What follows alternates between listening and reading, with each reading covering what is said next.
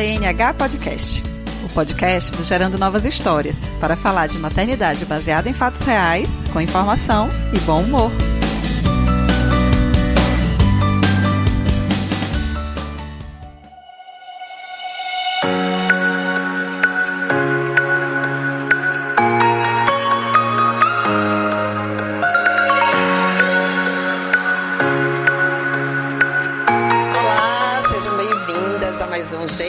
Podcast e a gente vai falar de sexo. Mas dessa vez não é de sexo do casal. A gente vai falar de sexualidade dos adolescentes, porque eu tô vendo um monte de amiga que já tem filhos mais velhos entrando na adolescência loucas com esse assunto, né? É um assunto que veio à pauta agora há pouco tempo. Então, decidi tratar disso e convidei aqui o médico herbiatra, herbiatria, que é uma especialidade de, da saúde do adolescente. O médico herbiatra Felipe Fortes para conversar com a gente sobre esse assunto. Felipe, seja muito bem-vindo. Tudo bom, Dayana? Obrigado. Prazer estar aqui falando contigo. Prazer é meu. Queria te agradecer demais por ter aceitado o convite e queria te pedir para se apresentar um pouco, falar da sua formação, da sua experiência, né, para as pessoas saberem é, quem é que vai estar falando desse assunto aqui com a gente hoje. Então, Diana, como você mesmo falou, eu sou ebiatra e é, é uma especialidade muito pouco conhecida e acontece até coisas engraçadas porque é um nome difícil, né? Esse nome, ebiatria, né? Você mesmo falou uma coisa que todo mundo fala, você falou herbiatria. É bem comum as pessoas dizem, mas herbiatria? O que é isso? E aí eu sempre brinco que o ebiatra é o médico da Hebe Camargo, né? É, porque vem de ebiatra.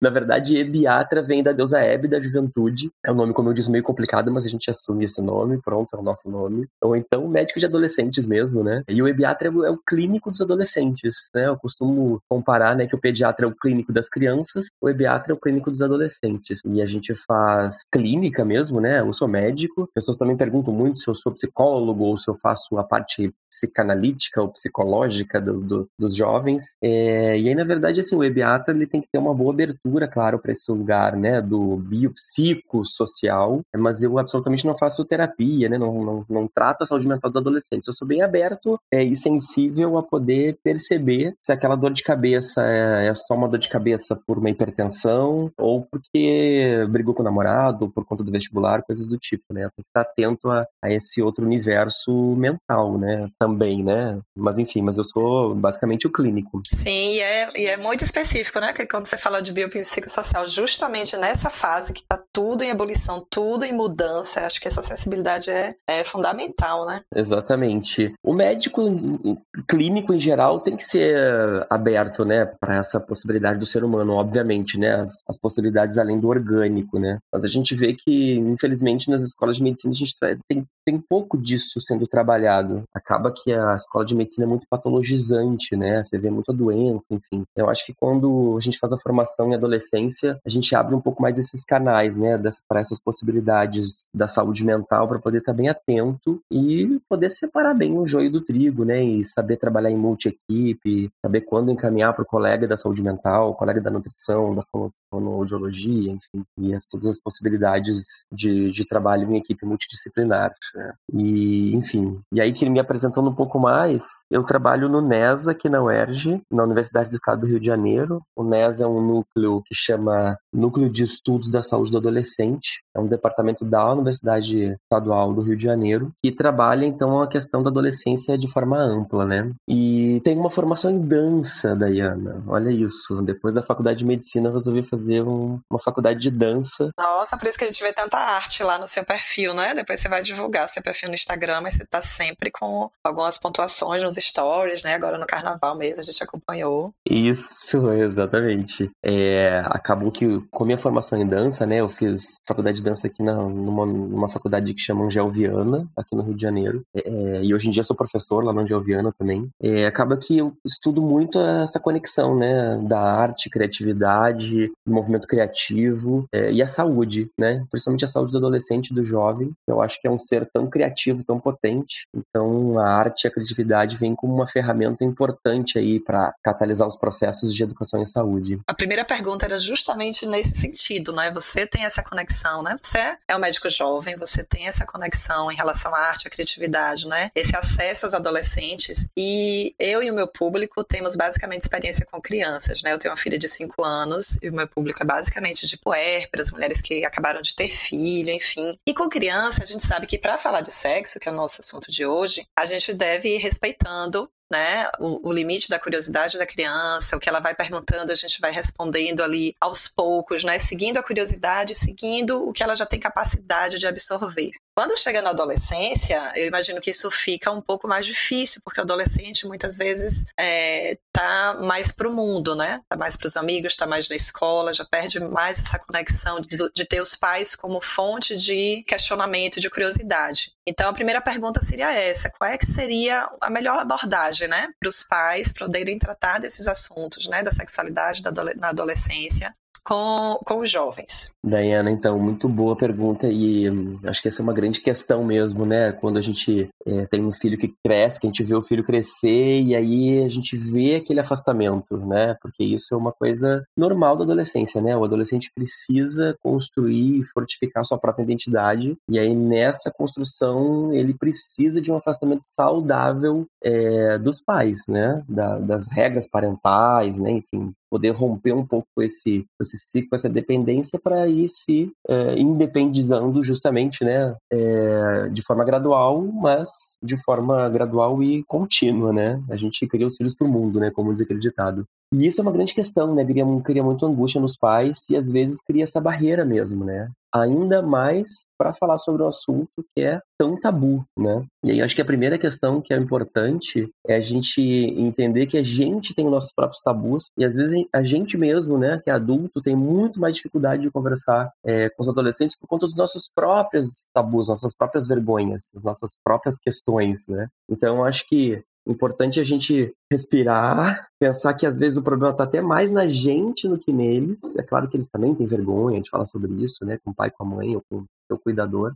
Mas às vezes é a gente que tem muito mais vergonha, sabe? Eu, cada dia, me surpreendo cada vez mais, assim, com os adolescentes. Eu trabalho com jovens há 18 anos e às vezes eu vejo que a gente tem muito preconceito com um adolescente, né? Já até tem uns jargões, né? Fala que é aborrecente. É, as pessoas me perguntam, Felipe, como é que você gosta de trabalhar com esse público? Eles são difíceis, ou são chatos, ou não falam. Mas, na verdade, os adolescentes são muito criativos e também são muito é, diversos, né? Assim como tem adultos mais introspectivos, adultos mais tímidos, adultos mais extrovertidos, adolescentes também. Mas eu diria que, no geral, inclusive, os adolescentes são mais extrovertidos do que introspectivos. Eles estão nesse momento, né, de sair fora mesmo, né, de sair para o mundo e experimentar coisas. Então, acho que a primeira questão é a gente vencer nossos próprios tabus, sabe? Refletir, respirar, que é a gente que tem as nossas questões é, e que provavelmente eles estão um pouco mais tranquilos em relação a isso, né? Nossa, isso é muito verdade, né? Muito. E aí, quem tiver na sua terapia, isso pode ser tema para terapia. E quem não tiver, eu acho que é abrir a cabeça mesmo para viver esse mundo que os adolescentes estão, né? Viver o que é que eles estão vivendo, assistir o que é que eles estão assistindo, é, saber os lugares que eles estão frequentando, pra gente ir abrindo a nossa mente. Isso eu já tô, já tô aqui com meus 39, já não me coloco mais nesse mundo, né, de adolescente. Mas mas a gente precisa realmente quebrar esses tabus, né? Isso que você falou foi, foi fundamental. Eu nunca tinha pensado nisso, do quanto a gente precisa se preparar para poder acessar, né?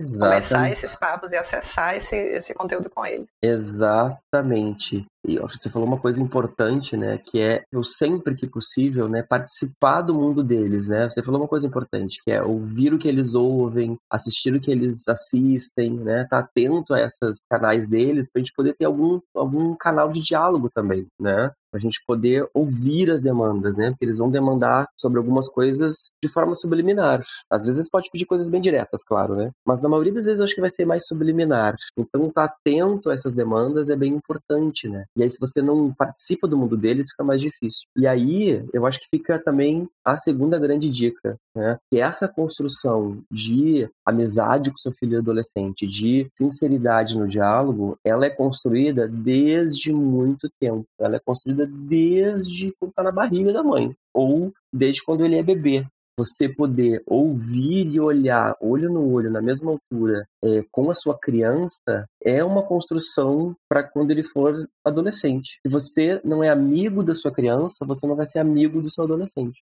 Muitos pais me reclamam disso, né? Nossa, meu filho adolescente não fala comigo, não é meu amigo, etc. Mas aí eu pergunto, como foi essa construção desde a infância? como que era a participação infantil na sua vida familiar.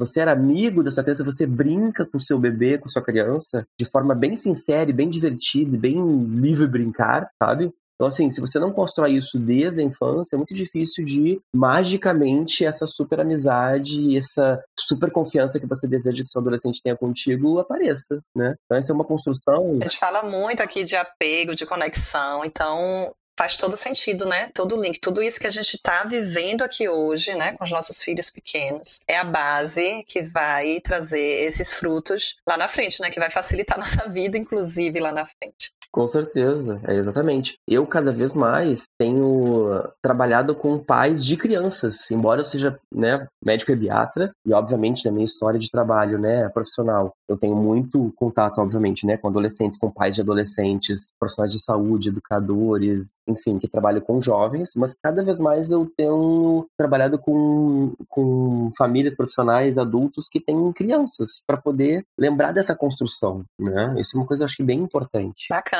E a, acho que talvez a terceira coisa que a gente possa falar sobre isso é, é criatividade. Né? A gente tem que ser criativo com os jovens. Os jovens por essência, são muito criativos. Então, se a gente também usar dessa criatividade, acho que a gente pode ter um canal de abertura legal, né, para para conversar com eles. E aí a gente tendo essa abertura, queria saber de você assim, o que é que você acha que é mais relevante que a gente trate com os jovens, porque hoje o que a gente vê assim de, ai, vamos sentar para conversar sobre gravidez na adolescência, ou então infecções, meu filho use camisinha, minha filha leve sua camisinha no bolso, enfim, assim. E eu fico pensando que a, a você viver a sua sexualidade de forma muito saudável vai muito além disso, né? Eu acho que para você tratar com os adolescentes não apenas sobre a parte negativa da sexualidade, que seria uma gravidez indesejada ou uma você adquirir uma, uma, uma infecção, enfim, é, mas outros tópicos, né? Que tópicos assim seriam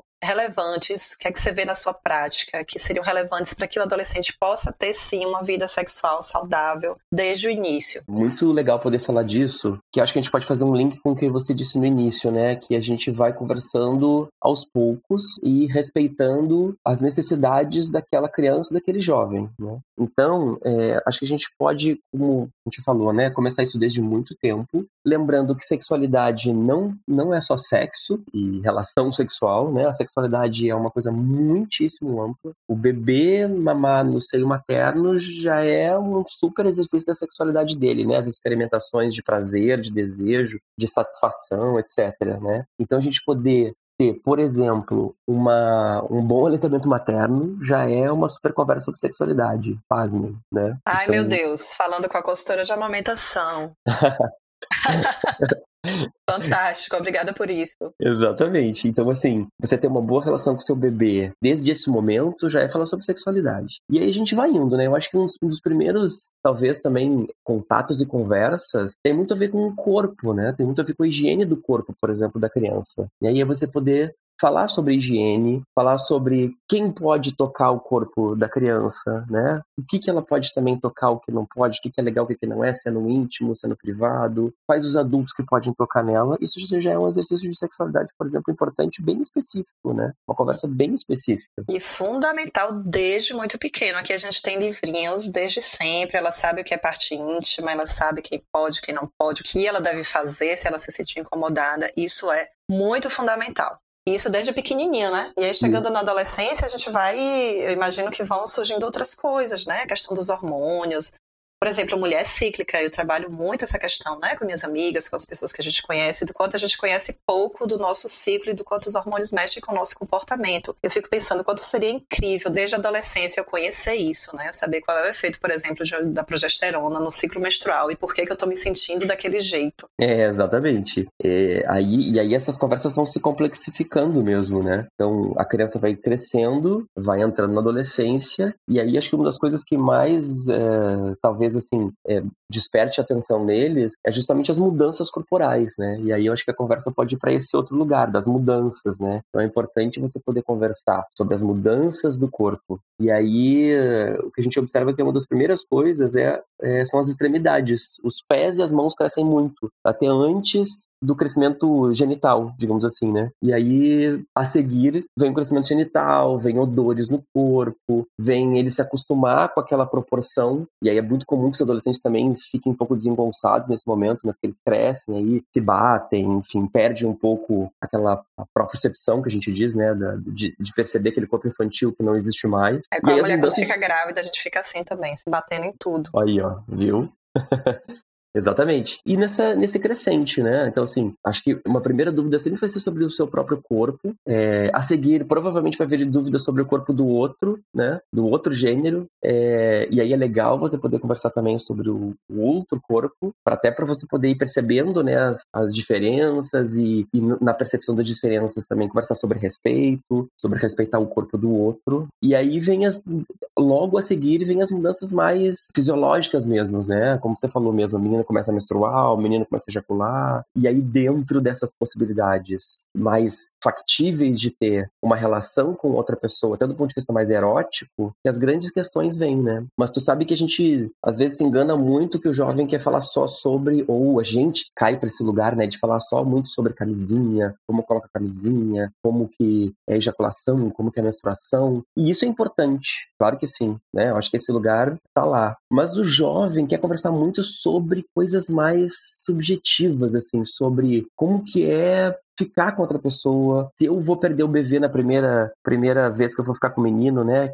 Como que vai ser isso, né? O BV é a boca virgem, né? E eles falam muito disso. É o Sim. BV, é o BV, o BVL, que é o beijo, a boca, como é que é? Boca virgem de língua. É, as categorias, e, né? Jesus. As categorias. Sabe que eu tenho uma filha de 12 anos, né? Então, assim, é muito interessante porque eu, para além dessa experimentação profissional que eu já tenho há algum tempo, agora eu tô experimentando essas, essa questão da adolescência na minha vida pessoal, né? E aí tá sendo muito, por incrível que pareça, muito transformador para mim. Tô aprendendo muitas coisas muito novas, né? Nossa, laboratório fantástico. Total. Uma coisa é você falar sobre o assunto, outra coisa é você viver, né? Outra coisa completamente diferente e muito, muito mais especial, às vezes, eu, eu diria até. Então, assim, ela me fala muito. Pai, é muito diferente. Ficar é uma coisa, pegar é outra, namorar é outra, completamente diferente. Então, assim, tem várias categorias, inclusive, de, de possibilidades de relação. Então, assim, os adolescentes querem falar sobre relação, sobre amor, sobre paixão, sobre uh, pegar na mão, não pegar na mão, pegar não sei aonde, olhar no olho, não olhar. Então, assim, como que ficam essas relações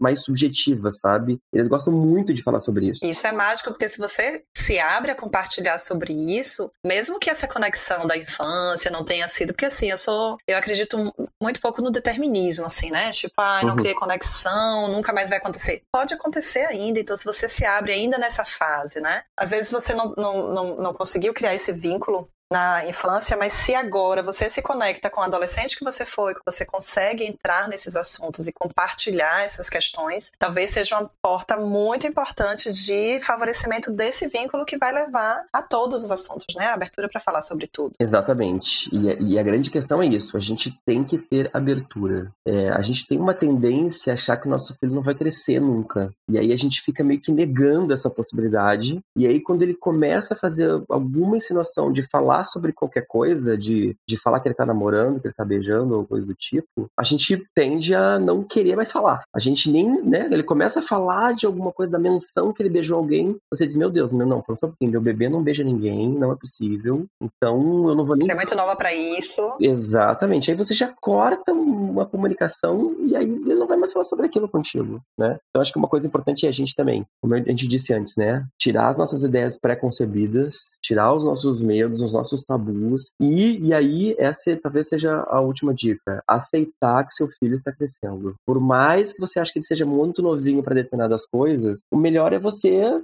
aceitar, abrir esse canal de conversa, até para poder perceber se ele está experimentando algumas coisas que não são legais para aquela idade, é importante que ele possa te dizer. E aí você poder atuar da melhor forma. Então, assim, aceite que seu filho cresceu e vamos conversar sobre beijo na boca, sobre beijo de língua, sobre pegar no peito, pegar na bunda, sobre, enfim, sabe? As coisas que eles Sobre vão... as experimentações, né? Porque me parece que uma, uma, dificuldade que a nossa geração vai ter é que essa geração nova, eles estão, eles não têm preconceitos, eles estão super abertos a experimentar a sua sexualidade de todas as formas. Então as meninas ficam com outras meninas de forma muito natural, as meninas ficam com outros meninos. Isso não tem muito a ver com a identificação de gênero já. Enfim, a gente tem que estar realmente aberto né, e, e deixar cair por terra todas as nossas preconcepções para ver mesmo o que é que eles estão trazendo e poder separar o que é que é saudável do que é que não é saudável. E basta, como você disse, um, você é muito nova para isso, para cortar esse canal e ele nunca mais vai te procurar para contar sobre mais nada, sabe? E aí você não, não tem como acessar essas questões. Perde uma grande oportunidade para poder educá-lo, conversar com ele, orientar da melhor forma, etc. Né? Exatamente. E aí quando eu falo assim, ah, separar o que é que é saudável do que, é que não é saudável, uma das coisas que eu acho que hoje não sei né, qual é a sua percepção, eu queria conversar contigo sobre isso. Uma das coisas menos saudáveis para a sexualidade na adolescência hoje é a pornografia, né? Porque antes a gente tinha acesso a uma pornografia de forma muito velada, era uma revista aqui, um livro, um Sidney Sheldon que fazia umas descrições lá de relações sexuais, algumas coisas assim que a gente tinha acesso. Hoje está na palma da mão, né? Os vídeos e isso tem consequências em todos os âmbitos, assim, nas relações de gênero, nas questões de machismo, na própria comportamento sexual do jovem, né? Os jovens que, que, que às vezes só conseguem ter orgasmo com determinados tipos de relações porque foi condicionado pelos, pela masturbação e pelos vídeos pornôs. Como é que você tem visto isso na sua experiência, Felipe? Como que, que se lida com isso? Porque não dá para evitar, né? Eu acho que é, é impossível a gente barrar o que é que vai acontecer a partir daí. Mas é, como é que você tem, tem visto essas consequências e como a melhor forma de, de, lidar com isso. Nossa, Dayana, esse é um tópico importantíssimo que é pouquíssimo falado, né? Porque a gente é, tá dentro desses tabus mesmo, né? Como a gente tinha falado no início. E a pornografia, então, é um super tabu, né? E aí, como você bem disse, hoje a gente está muito longe dessa realidade das descrições do Sidney Sheldon, né? Hoje em dia você abre uh, o Google no celular e qualquer adolescente de 10 anos, 11 anos tem um celular com o Google na mão, né? Ele digita sexo e aparece qualquer coisa, né? Ele tem acesso a qualquer tipo de pornografia. E isso é uma grande questão, é uma grande questão. Eu tenho visto cada vez mais, assim, no meu, na minha prática, os adolescentes com questões em relação a isso, né? É, a pornografia, ela é um mundo de fantasia, né? É um mundo total de fantasia, um mundo fictício. E eles começam a acessar desde muito jovem essa ficção, que é uma ficção imediatista, é uma ficção muito, uma ficção muito machista, muito sexista, em que os homens ejaculam no rosto das mulheres,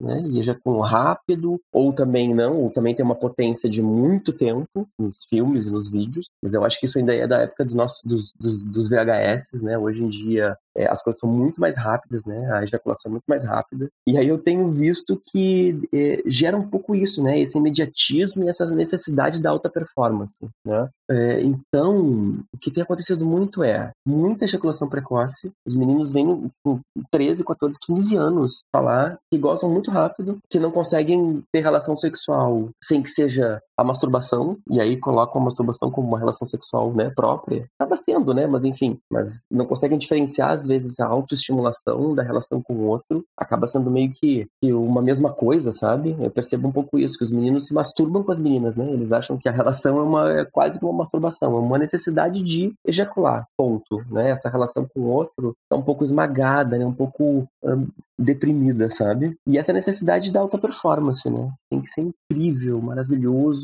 e aí gera muita dificuldade de prazer, né? As meninas não têm orgasmo. Isso é uma grande questão, né? Mas adolescência mais tardia, as meninas que já têm relação sexual ativa, né? Reclamo muito disso quando eu pergunto, né? Claro que isso não vem para consulta como uma questão, mas quando são perguntadas, elas têm muita dificuldade justamente por conta dessa questão dos meninos, né? Também. E nas relações homofetivas isso também aparece, isso também aparece, é, desse imediatismo, a necessidade de ser um super sexo, né? Que não precisa, né? Então eu acho que a gente precisa estar muito atento é, à questão da pornografia. E aí a gente entra numa questão importante e difícil que é como controlar isso. E aí a gente, nós adultos da nossa geração, né, que a gente, não sei, na minha época não existia nem celular, né? Eu quando fiz faculdade, o celular estava começando. Eu fiz faculdade em 1998. Né? Eu entrei em 96, na verdade. Eu me lembro que eu tinha um mob, um bip. Não sei se você lembra do bip.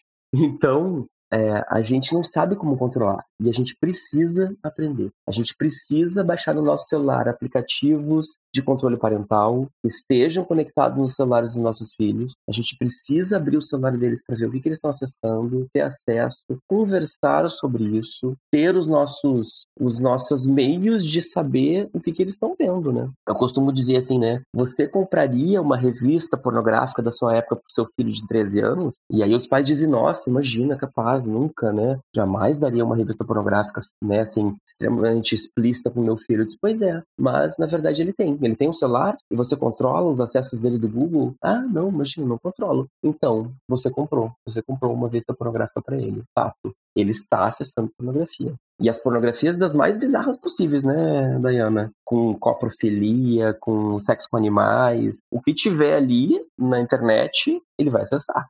Ele tem acesso. Uma... E aí são duas, eu acho que são duas coisas fundamentais. Uma é esse acompanhamento da vida digital, é, junto com essa conversa de responsabilização mesmo, dele saber as consequências. Qual é, é a, qual é a consequência para mim de acessar esse tipo de conteúdo? Eu quero ter essa consequência ou eu mesmo vou ter o meu, meu discernimento de poder é, saber o que é que eu vou acessar ou não. E saber que ele vai acessar, né? Em algum momento, é. nem que seja a pornografia é, dita mais light, ele vai acessar. E a partir daí entra a conversa dessas questões críticas todas que você falou, né? Da relação com a mulher, de, do que, que é uma relação mesmo, de que na vida real não é daquela forma. Pode até vir a ser, se for do desejo dos dois, mas que aquilo ali é realmente uma fantasia, como você disse. Então, assim, eu acho que tem que rolar esse, essa, essa relação com o adolescente, essa conversa, para que ele tenha essa visão crítica. Eles também tenham, porque a gente está vendo, inclusive, muito adulto, a gente está falando de adolescente, mas isso é uma questão generalizada. Né? Adultos também estão com questões sexuais relacionadas ao, à associação com a pornografia. Então, se você não sabe que isso acontece, isso está ali no seu nível inconsciente, você está ali perdido, tá vendo a consequência, mas não sabe de onde é que está vindo. No momento que você sabe, que você entende a associação, você se fica responsável também por lidar com o seu próprio comportamento e de procurar ajuda, inclusive, né? Se virou um vício, porque é um vício. Muitas pessoas têm isso como um vício e que precisa de ajuda, sim. E para você procurar ajuda, você precisa primeiro saber que isso é, é passível, né? De ajuda. Claro, exatamente. E, o, mas, e o que me preocupa muito é, é, isso, assim, essa objetificação da mulher que tá ali só para satisfazer os desejos daquele cara que quer gozar na cara dela. É, e esse imediatismo é, vinculado à alta performance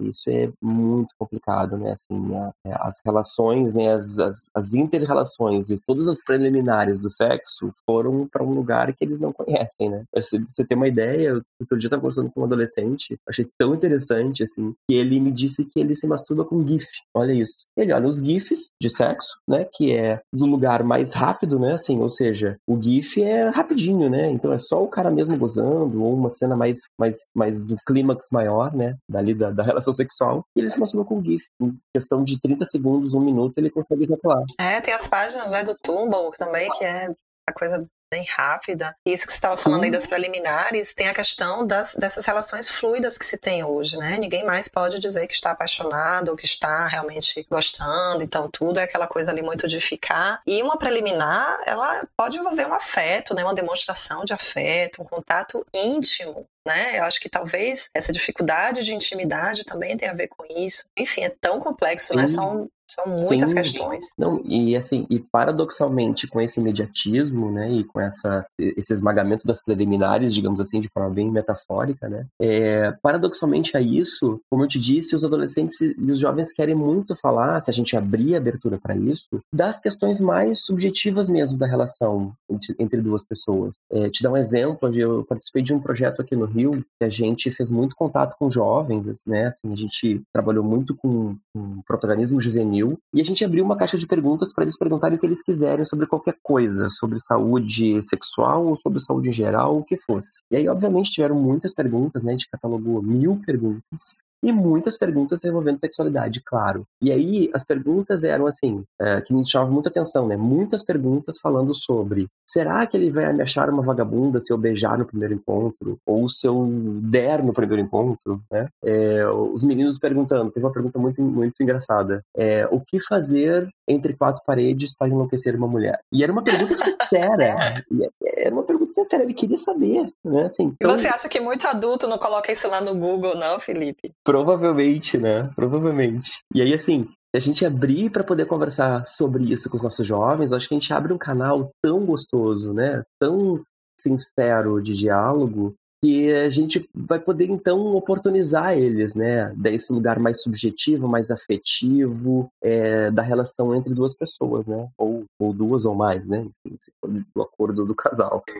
Sim. Então a gente tem que estar basicamente a gente tem que estar aberto, né? acabar com as nossas ideias preconcebidas que nosso adolescente não cresceu e que ele é um bebê ainda, e os nossos tabus internos, as nossas questões da nossa própria sexualidade, é, estar aberto ao diálogo. Respira fundo e se joga, é isso. E quando a gente fala assim, Felipe, assim, você falou, né? Já acho que foi bem esclarecedor e bem claro, assim, de como fazer essa conexão e do que tratar. É, mas a gente não pode fugir também da parte é, educativa mesmo, das questões de saúde pública, das questões de, das é, ISTs, né, das infecções sexualmente transmissíveis, da gravidez na adolescência. Você acha que esses assuntos pedem uma abordagem diferente? Ou eles são como esse, todos esses outros, né? De, de falar de gênero, de falar de respeito, de falar da sexualidade, das relações.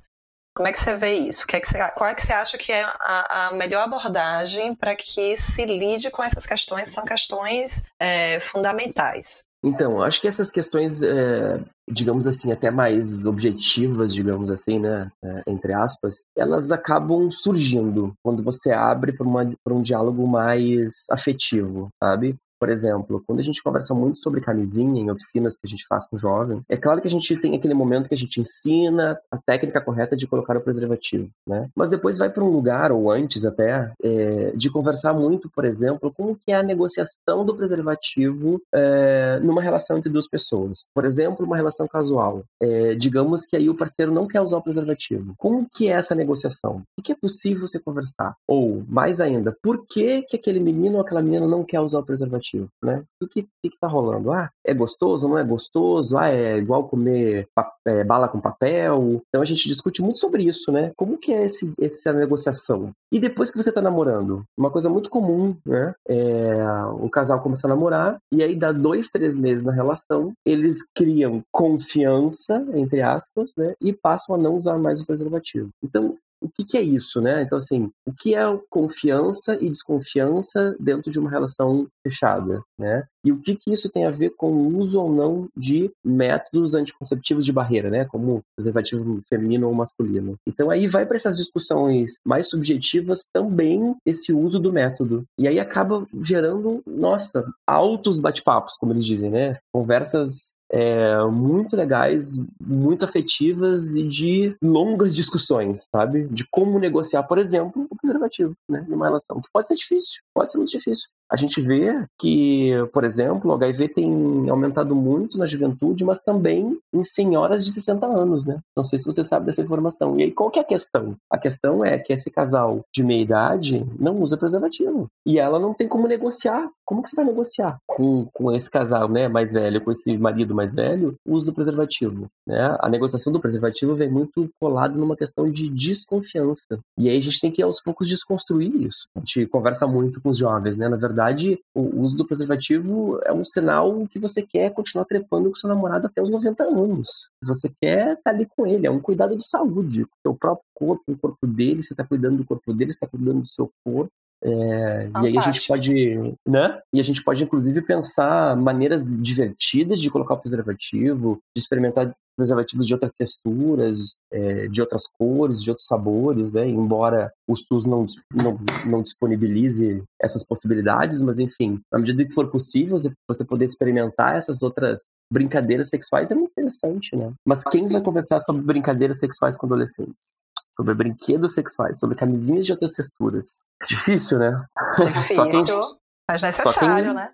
necessário. Por isso que eu digo, a gente tem que respirar fundo, acabar com os nossos tabus, tentar botar eles num cantinho, ou como você disse, trabalhar na nossa terapia, as nossas questões, e tentar ir eh, limpo, né, para conversa com os jovens, limpo de, de, de preconceitos e de, de fantasmas, assim, na medida do possível, né? Muito bom, muito bom. Acho que a gente já está se direcionando para o final aqui. Uhum. Eu queria fechar com algumas sugestões é, práticas de ferramentas. Eu vi que você postou essa semana sobre a série, né? Então, se você puder uhum.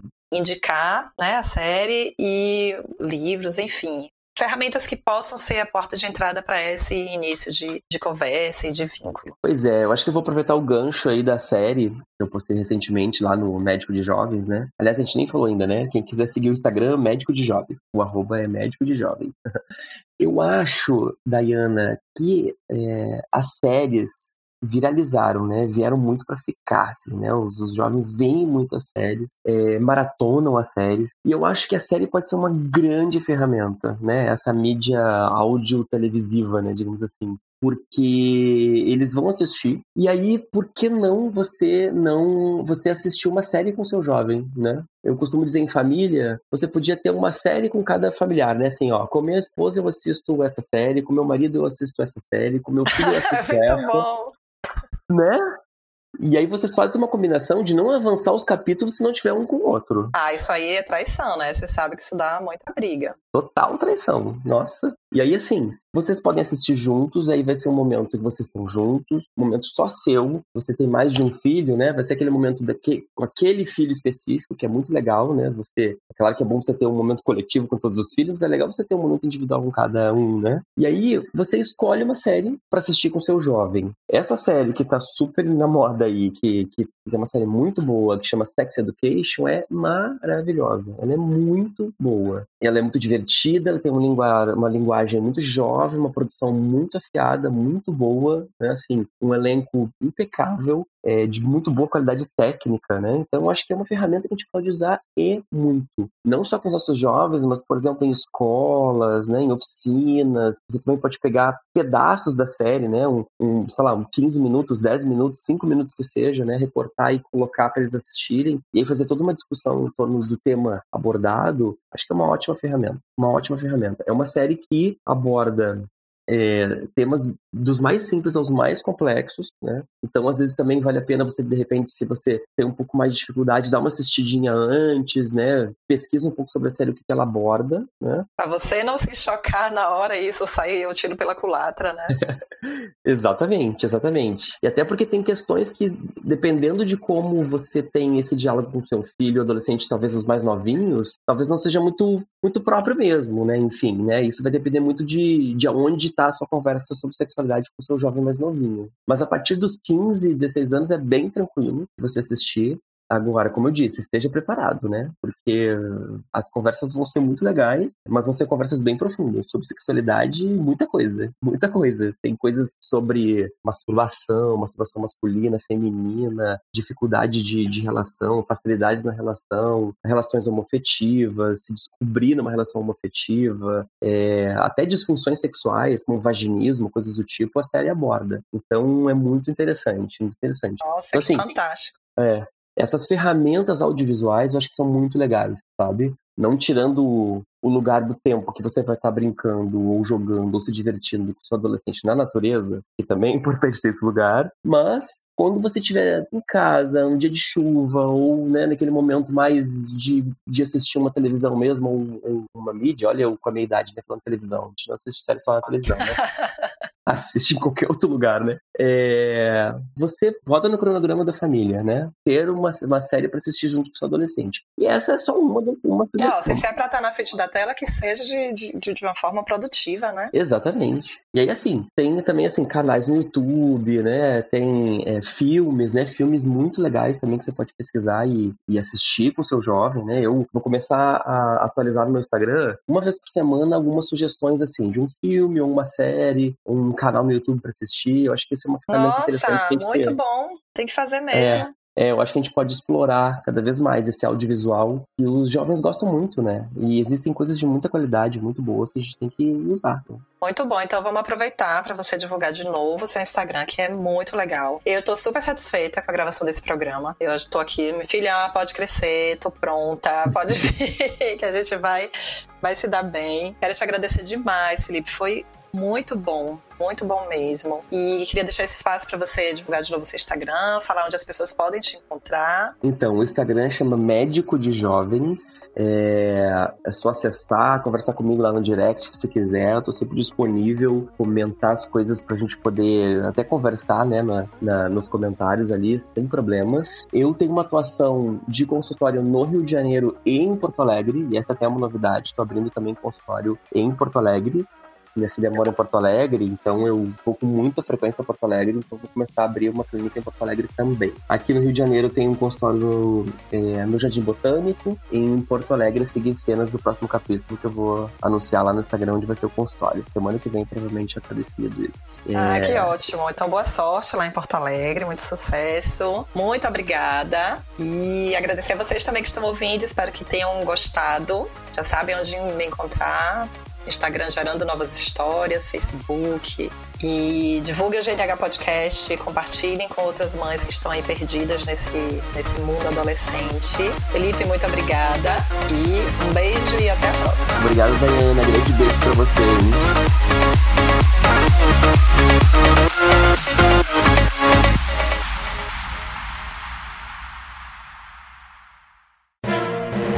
Mais um produto com a edição do Senhor A.